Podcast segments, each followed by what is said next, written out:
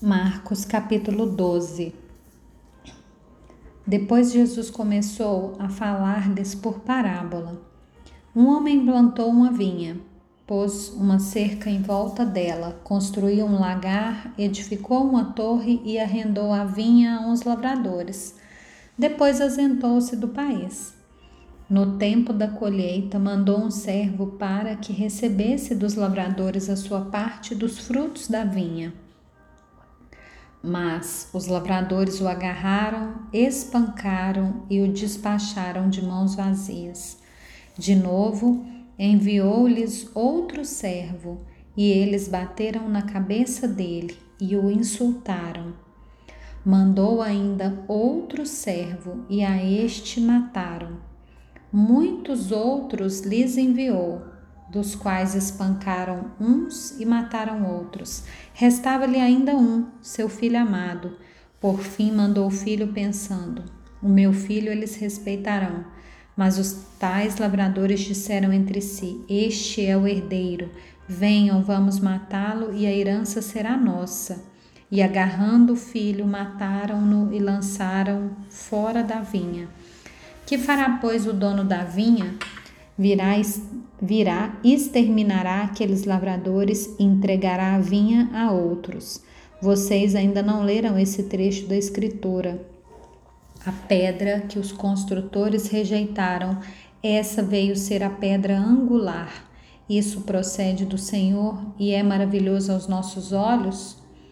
E procuravam prender Jesus, porque entenderam que ele havia contado essa parábola contra eles mas temiam o povo, então eles o deixaram e foram embora. E enviaram a Jesus alguns dos fariseus e dos herodianos para que o apanhassem em alguma palavra.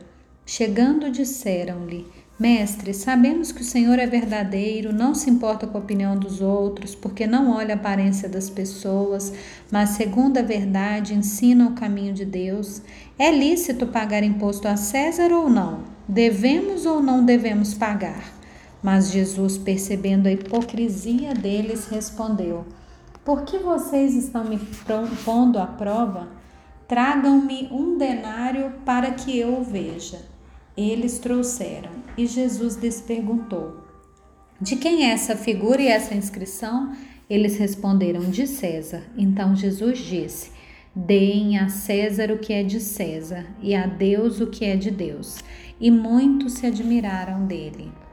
Então, alguns saduceus, que dizem não haver ressurreição, aproximaram-se de Jesus e lhe perguntaram: Mestre, Moisés nos deixou escrito que se um homem morrer e deixar mulher sem filhos, o irmão desse homem deve casar com a viúva e gerar descendentes para o falecido. Havia sete irmãos. O primeiro casou, morreu sem deixar filhos. O segundo casou com a viúva e morreu também sem deixar descendência. E o terceiro, da mesma forma. E assim os sete não deixaram descendência. Por fim, depois de todos, morreu também a mulher. Na ressurreição, quando eles ressuscitarem, de qual deles ela será esposa? Porque os sete casaram com ela. Jesus respondeu: Será que o erro de vocês não está no fato de não conhecerem as Escrituras nem o poder de Deus? Pois quando ressuscitarem dentre os mortos, nem casarão, nem se darão em casamento, mas serão como os anjos nos céus. Quanto aos mortos, que eles de fato ressuscitam, vocês nunca leram no livro de Moisés, no trecho referente à sarça, como Deus lhe falou: Eu sou o Deus de Abraão, o Deus de Isaque e o Deus de Jacó? Ele não é Deus de mortos, e sim de vivos. Vocês estão completamente enganados. Chegando um dos escribas, que ouviu a discussão entre eles e viu que Jesus tinha dado uma boa resposta, perguntou-lhe: Qual é o principal de todos os mandamentos? Jesus respondeu: O principal é: Escute, ó Israel, o Senhor nosso Deus é o único Senhor. Ame o Senhor seu Deus de todo o seu coração, de toda a sua alma, de todo o seu entendimento e com toda a sua força. O segundo é: ame o seu próximo como você ama a si mesmo. Não há outro mandamento maior do que esses. Então o escriba disse: Muito bem, mestre. E com verdade o Senhor diz que Ele é o único e não há outro além dele, e que amar a Deus de todo o coração e de todo o entendimento e com todas as forças, e amar o próximo como a si mesmo é mais do que todos os holocaustos e sacrifícios. Vendo Jesus que o escriba havia respondido sabiamente, declarou-lhe: Você não está longe do reino de Deus e ninguém mais ousava fazer perguntas a Jesus. Jesus, ensinando no templo, perguntou: Como dizem os escribas que o Cristo é filho de Davi?